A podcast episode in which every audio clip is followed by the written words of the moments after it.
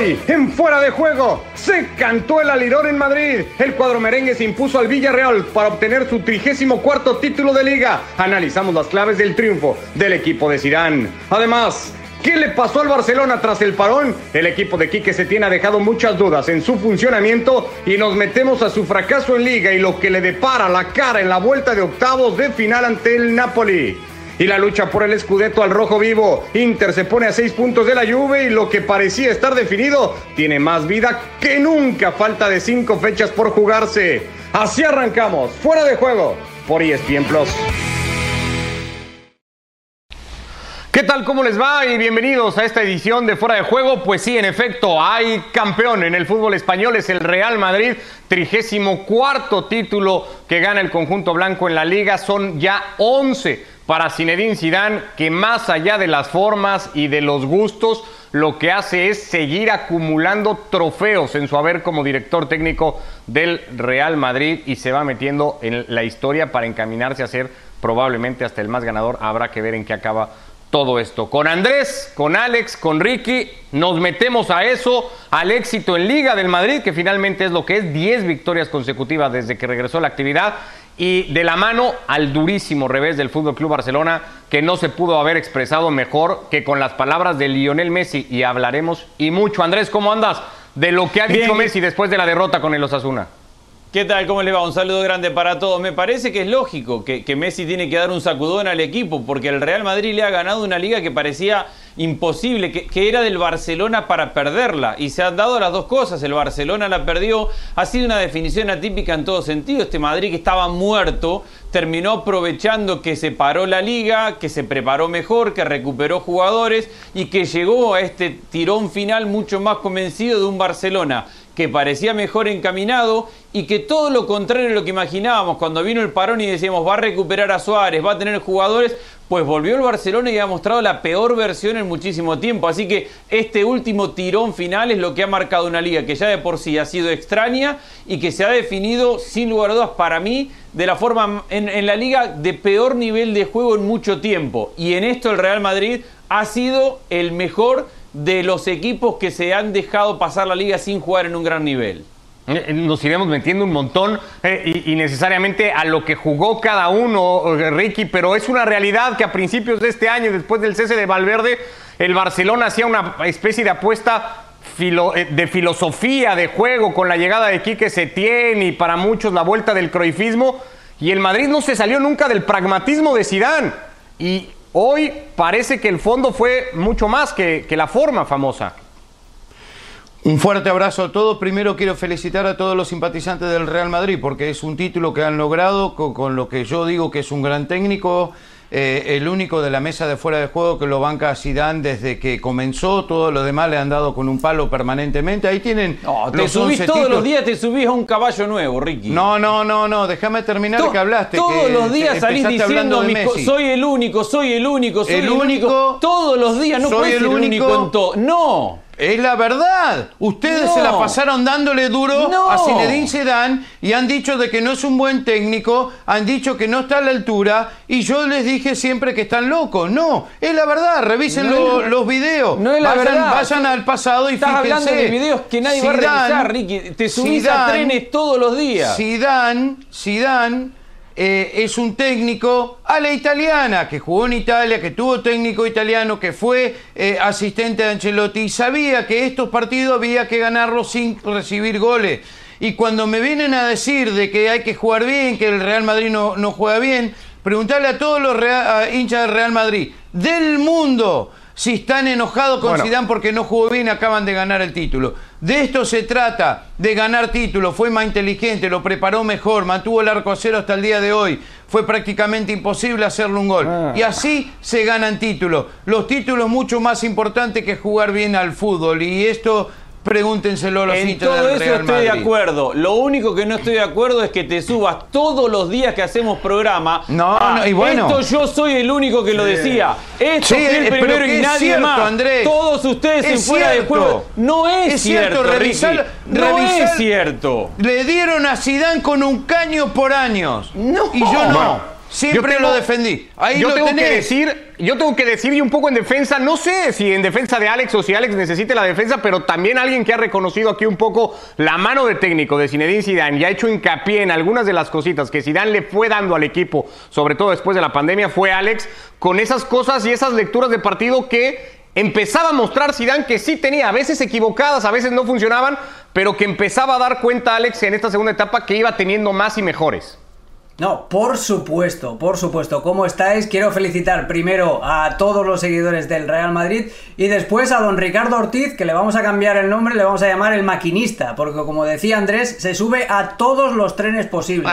No es cierto, Ricky, no es cierto que todo el mundo le diera con un caño, porque como muy bien ha dicho mi abogado defensor, eh, don Tiene Ricardo memoria corta. no, no, no, no. Fíjate, recupera el programa de la semana pasada cuando hablábamos del partido ante el Getafe, por ejemplo, de cómo yo defendía la capacidad que tuvo Ah, Zidane no, claro. de Ahora, ahora, ese cuando partido. estaba un partido salí campeón, lógico. No, no, no, no. Cuando estaba un par- eh, Lo que tú digas, recuperamos, eh, pero no, no, me, no me empantanes el, debate eh, en esta cuestión, porque hay que darle muchísima, muchísimo eh, valor a lo que hizo Zidane. Yo creo que es el técnico que ha interpretado mejor las necesidades que tenía este mini torneo clausura, esta liga de la pandemia. Era partido a partido, era como lo tenía que enfocar, no tenía que perderse en debates estilísticos, porque además Zidane, con todo lo que ganó en la etapa anterior, ese debate ya lo tenía absolutamente superado. Solo había un reducto muy, pero que muy identificado de gente que todavía le recriminaba que no metiera mano en lo táctico. Porque sí que es cierto que Zidane estaba modificando cosas. Y además hay que, hay que volver a hacer eh, énfasis en eso que os digo. Eh, planificó muy bien.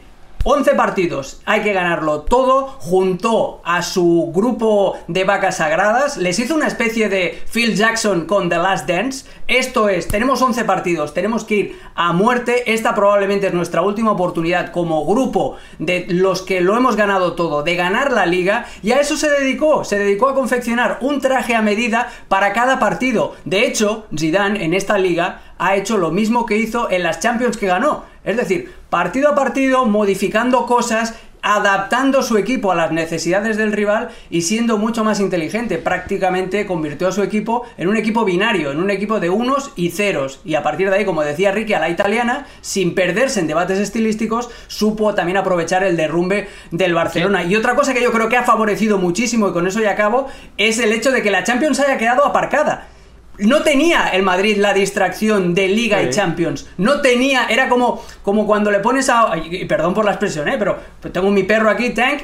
Le pones dos huesos y se vuelve loco porque no sabe a ir hacia dónde ir. Pero en cambio, si le das un hueso, lo tiene clarísimo, tiene el objetivo Pero directo. era lo mismo Pues- que el Barcelona, Alex. Al Barcelona también Claro. era, era la misma situación. Pero luego ya hablaremos del Barcelona. Luego ya hablaremos la- del ¿de Barcelona. Estamos hablando, Ale? Madrid.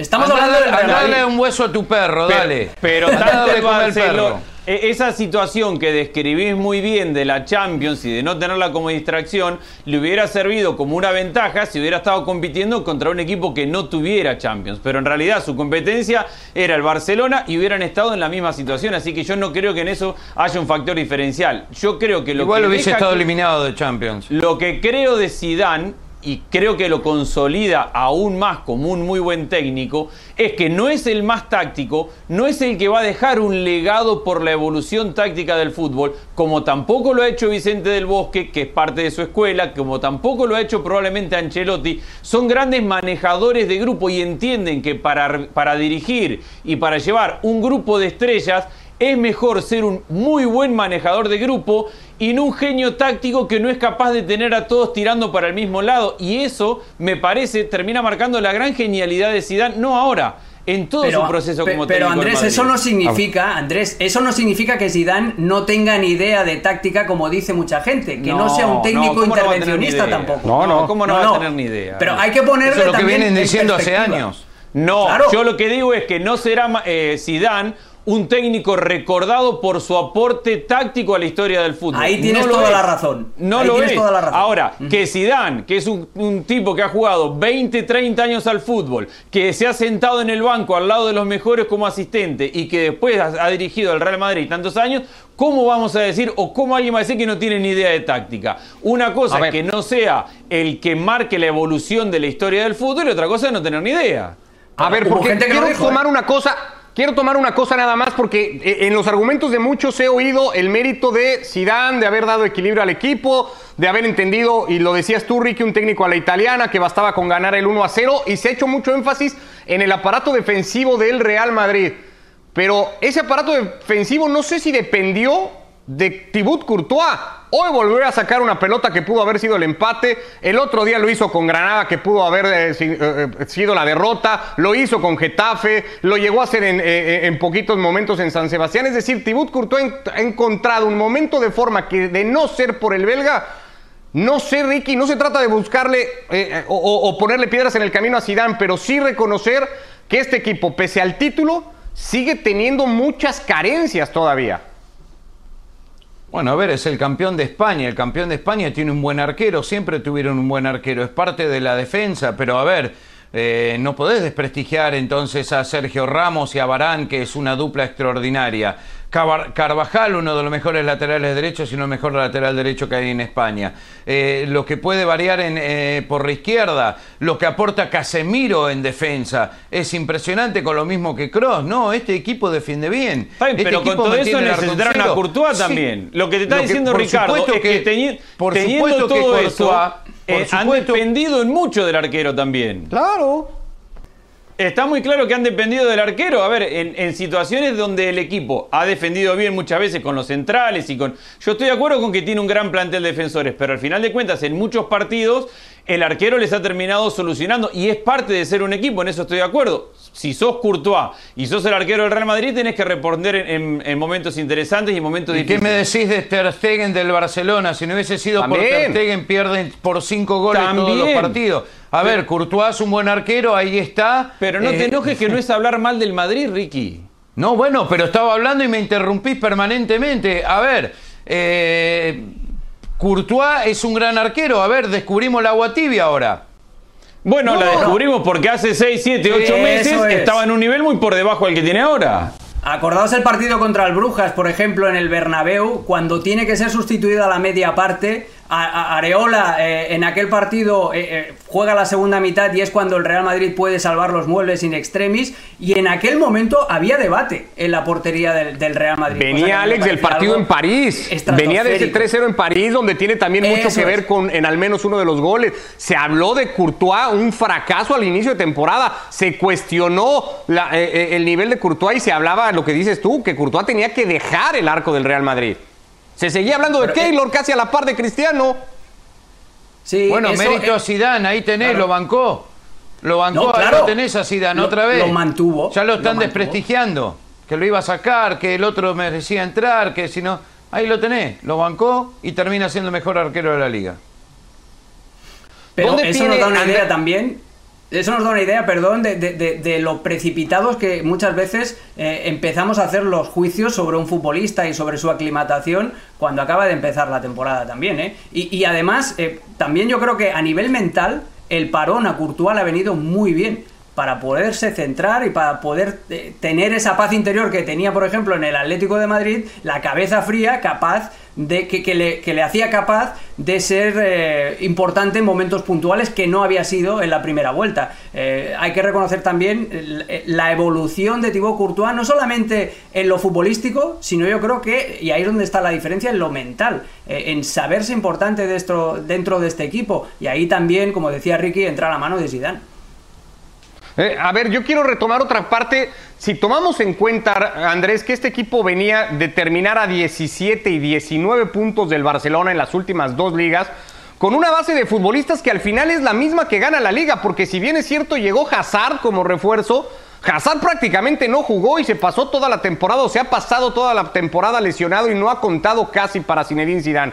Con esos mismos futbolistas que la temporada pasada con Lopetegui y con Solari se hablaba que se tenían que ir como Marcelo, como Ramos, como la baja de juego de Barán, de Modric, de Cross, con estos mismos futbolistas Hoy el Madrid es campeón de liga. ¿Cómo se le da la vuelta, más allá del parón y de la temporada tan atípica, de manera tan radical como ha hecho Zidane?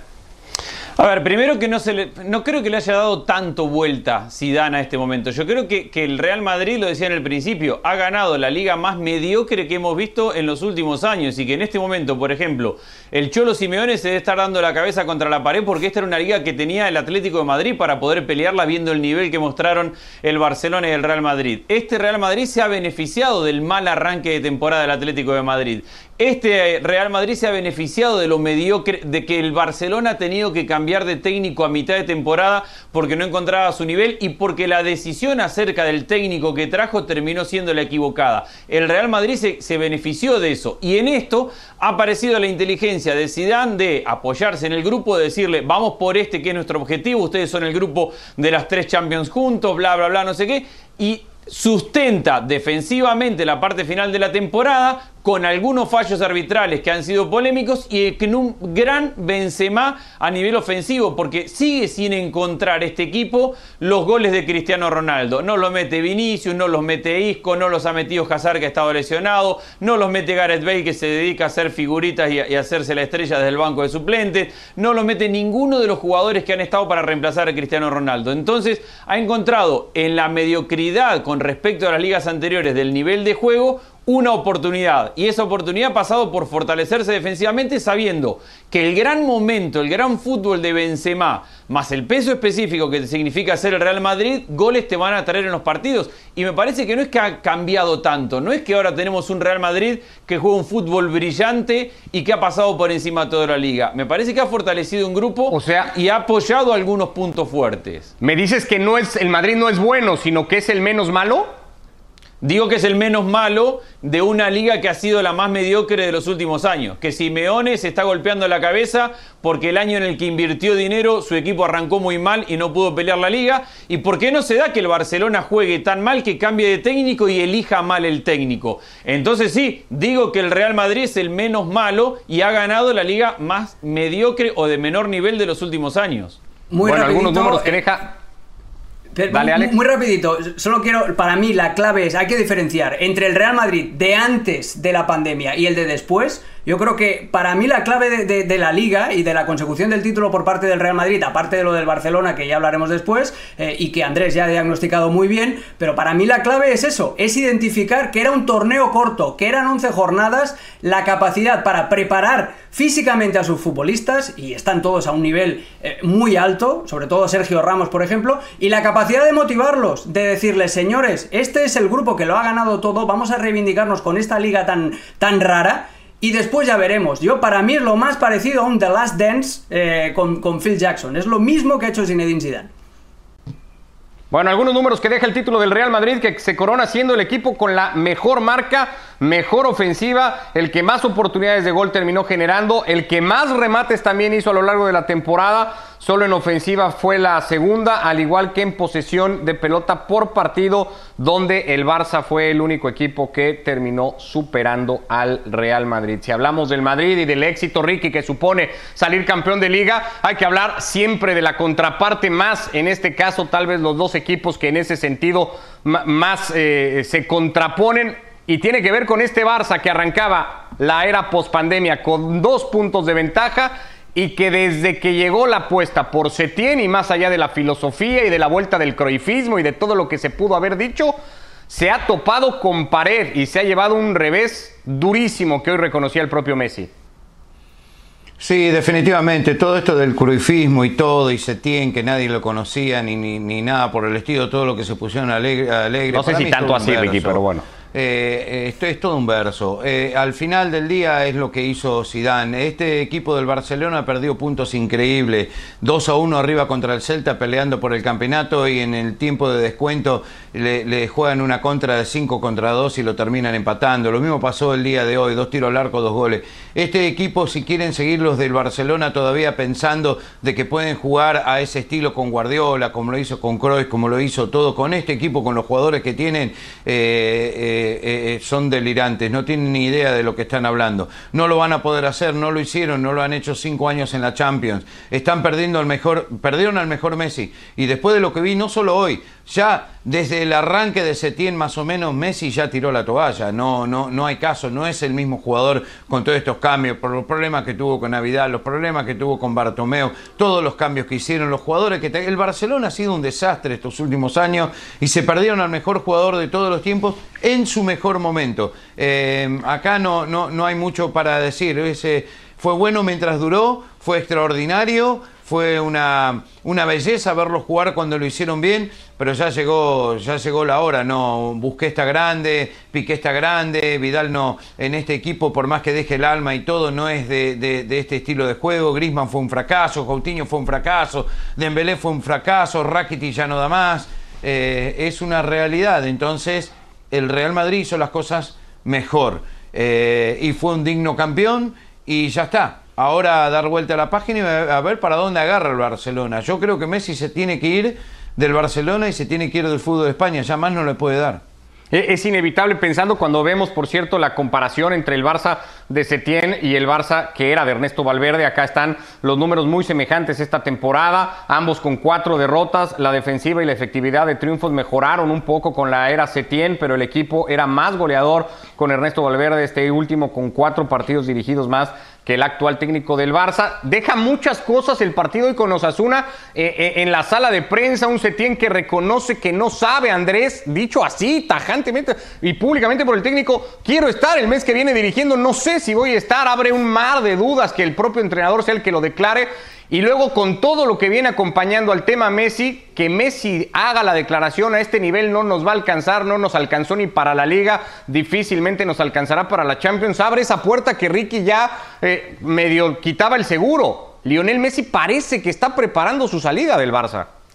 Sí, o por lo menos le está dando un sacudón grande al club para que reaccione, porque en eso yo coincido con Ricky. El Barcelona se ha encargado de, desaprovechar los mejores años o los últimos años de, de Leo Messi en un gran nivel. Pensamos, ¿Qué hizo el Real Madrid cuando el Barcelona estaba en su mejor momento con Guardiola? Le trajo a Mourinho, que era el mejor técnico que no estaba en el Barcelona, el mejor técnico del resto del mundo en ese momento, e invirtió en jugadores para poder competir con él. ¿Qué ha hecho el Barcelona para poder competir con los tres títulos de Zidane en Champions y con este momento del Real Madrid? Bueno, apostar a Valverde primero, que era una apuesta también por el estilo, porque venía del Atlético y que tenía una idea parecida a la del Barcelona. No funcionó desde la idea y por un momento se sostuvo desde, desde el resultadismo. Cuando el resultado no se le dio y la idea no estaba, se tuvo que ir. Entonces dijo, no, vamos por la idea y trajo a Setién, que en eso estoy de acuerdo en algún momento generó la expectativa de la idea, pero queda claro que por más que traes la idea, hay otro nivel de planteles y que los que traen la idea no necesariamente lo pueden ejecutar en los equipos grandes. Le está pasando a Sarri en la Juventus, le pasó a Setién acá en el Barcelona. Los equipos grandes son para otro tipo de técnico, sumado a una dirección deportiva horrorosa, por lo que dice Ricky, porque no funcionaron ninguno de los refuerzos, porque está perdiendo dinero en cada una de las incorporaciones, porque se le fue Neymar y se ha gastado 400 millones de euros y no ha conseguido quien lo reemplace y lo termina reemplazando con Ansu Fati, que es un chico de 17 años, porque tiene un presidente que tambalea institucionalmente y que no tiene claro su camino. Entonces, cuando el presidente toma malas decisiones, cuando la reacción al momento del Real Madrid es mala, cuando se toman malas incorporaciones a nivel de, de refuerzos, y se han desaprovechado los mejores años de Messi o los últimos años de Messi, estoy de acuerdo con Ricky en eso. Y ahora, si quiere volver a competir, tiene que haber un sacudón grande. Setién no tiene que volver a dirigir al Barcelona y tiene que ir por un técnico o de la casa tipo Xavi o un técnico consagrado. Basta de probar de buscar técnicos de equipo mediano porque puede estar en la idea del Barcelona. Para el Barcelona tiene que haber un técnico de equipo grande. Los números siguen siendo 10, de, en la era Messi al menos, ¿eh? 10 ligas para el Barça o 10 ligas para Messi, 5 con la que ahora levanta el Real Madrid apenas para el conjunto blanco. Alex, no hay una, no sé cómo plantearlo, pero no hay una, el Barça vivió siempre de la idea porque durante muchos años esa, no sé si decir losa, pero sombra que era el Real Madrid, eh, multicampeón y tan poderoso, parecía que al Barça lo condenaba a vivir solo de la idea, pero hace muchos años que el Barça se convirtió en un equipo ganador, se dice siempre resultadista, pero un equipo ganador que tiene que ganar por encima de la idea y parece no resignarse a eso, lo tenía con Valverde y no le bastó y fue a buscar la idea con Setién y los resultados son los que son al día de hoy.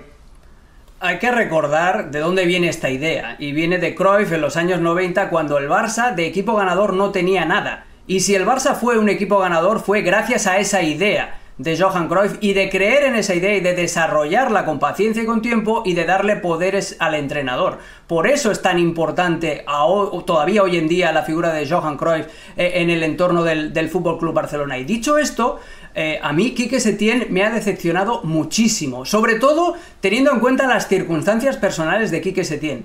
Un entrenador que tiene la vida resuelta porque tiene ya 60 años, que fue futbolista de primera división, es decir, que seguramente el, recibo de la luz y del gas ya lo tiene pagado de aquí hasta que el Altísimo lo llame. Si no tienes nada que demostrar, no tienes nada que perder, predica sobre el campo las ideas que te han llevado al banquillo del Camp Nou. Yo no entiendo cómo ha dejado desaprovechar esta oportunidad, porque aquí que se tiene se lo han merendado en el vestuario del Camp Nou. Y estoy totalmente de acuerdo con la radiografía que han hecho mis dos compañeros. No voy a añadir nada más que hay otro pecado capital que muchas veces lo dejamos de, lado eh, en la directiva del Barcelona. Fue renovando año tras año, extendiendo contratos que no tenían ninguna razón de ser, ampliando las fichas y metiendo una carga sobre la masa salarial en el presupuesto del Barcelona que ahora mismo es inasumible. Por eso tienen que hacer todas esas acciones de ingeniería contable, como la operación de Pjanic, para poder respirar un poco. Eso es lo último ya, eh, la última gota que colma el vaso en la paciencia de Leo Messi. Hay que tener muchísimo mérito para conseguir hastiar al mejor jugador del planeta. Bueno, pues eso parece que sucederá. Eh, vamos a dejar el tema de la liga a falta del partido de, o los partidos del domingo que van a contar una historia muy particular entre el Celta de Vigo, que hoy ha perdido su partido en casa, y el Leganés, que es toda ilusión, que es toda esperanza, que ha ido a ganar a Bilbao dos goles a cero y que va a llegar, por increíble que parezca vivo, tendrá que ganarle su compromiso en casa al Real Madrid y esperar un traspié del Celta visitando al ya descendido desde hace rato español de Barcelona. Hoy ha perdido la categoría el Mallorca, se ha salvado eh, el conjunto del Alavés también con su victoria, así que el descenso se definirá esa última plaza entre entre el Leganés de Javier Aguirre y el Celta de Vigo. Si eso pasa en España, hoy en Italia todavía con mucho más liga por contar, Andrés, el Inter ha cumplido su parte, ha goleado al Spal, ha vencido 4 a 0 y se ha puesto a 6 puntos de la Juve. Parecen muchos, pero muchos más son todavía los que quedan por disputarse.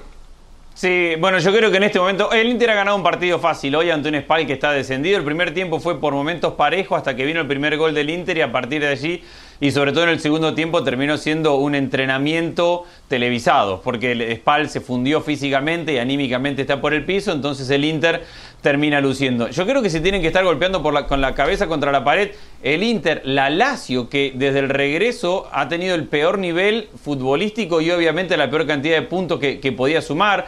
Eh, el Atalanta ha sumado, pero se le escapó en el, en el penal final con, con la mano de Muriel en el partido contra la Juventus, porque la Juventus está muy mal porque la Juventus está recibiendo muchos goles en los últimos tres partidos, porque a la Juventus le levantaron dos veces en los últimos tres partidos un 2 a 0 a favor, el Milan para ganárselo 4 a 2 y el Sassuolo para empatar 3 a 3, y porque la Juventus le abre la puerta a la liga y no, no, alcanzan a subirse ni el Inter ni el Atalanta, más allá de lo bien que lo está haciendo el, equipo de Papu Gómez y Gasperini, y porque el Alacio, que era la gran amenaza, se hundió, se cayó. Entonces, la Juventus abre la puerta y hay liga pero ¿son capaces de aprovecharlo a los demás? Hasta ahora no, aunque obviamente el lunes se juega aún, como veíamos recién, Juventus Lazio, que puede generar la expectativa que otra vez tengamos una carrera final.